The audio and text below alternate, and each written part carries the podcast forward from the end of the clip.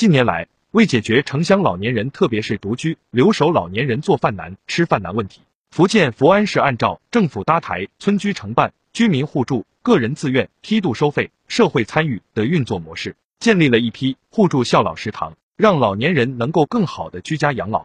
七十九岁的郑润康和他一百零四岁的妈妈郑秀英来到福安市塘溪村互助孝老食堂。郑润康为妈妈打餐后，两人一起用餐。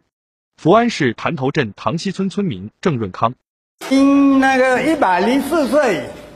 那个我自己那七十九岁，最好的生活就是在这里。啊，这里是那个很方便，啊，那大家都很好。八十岁老人郭锦妹，老伴早逝，儿子在北京工作，由于不习惯都市生活。老人独居在家，腿脚不便，吃饭成了难题。孝老食堂的开办解决了这一难题，一日三餐只要十元，每月三百元。福安市潭头镇塘溪村村民郭锦妹，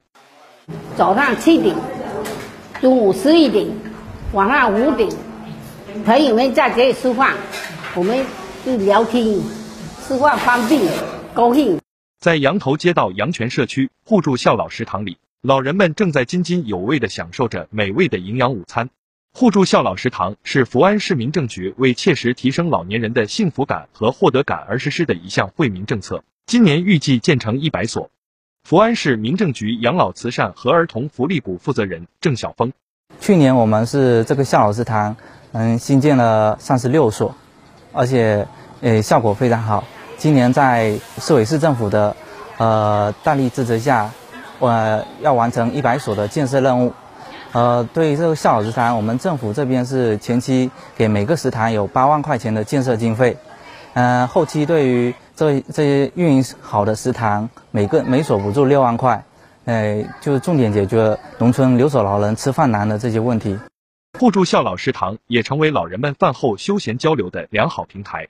福安市西潭镇盘溪村支部书记刘小青。我们潘溪村呢，孝老食堂总共用餐的老人有三十几到四十个人，大概每一餐呢都达到三到四桌。我们为了老人呢在这边吃的愉快，我们有有很用心的用的四菜一汤，其中呢两荤两素，啊，还有我们这里呢为了老人用餐愉快，还配备了电视、空调、冰箱。哎，让老人尽量在这里有一种家的感觉，有一种温暖。福安市今年把建设互助孝老食堂列为重点工作，印发了实施方案。截至目前，已投入财政专项资金一千零八十八万元，建成八十二个孝老食堂，再建五十四个，计划覆盖一百三十六个村居，解决三千多名老年人吃饭难题。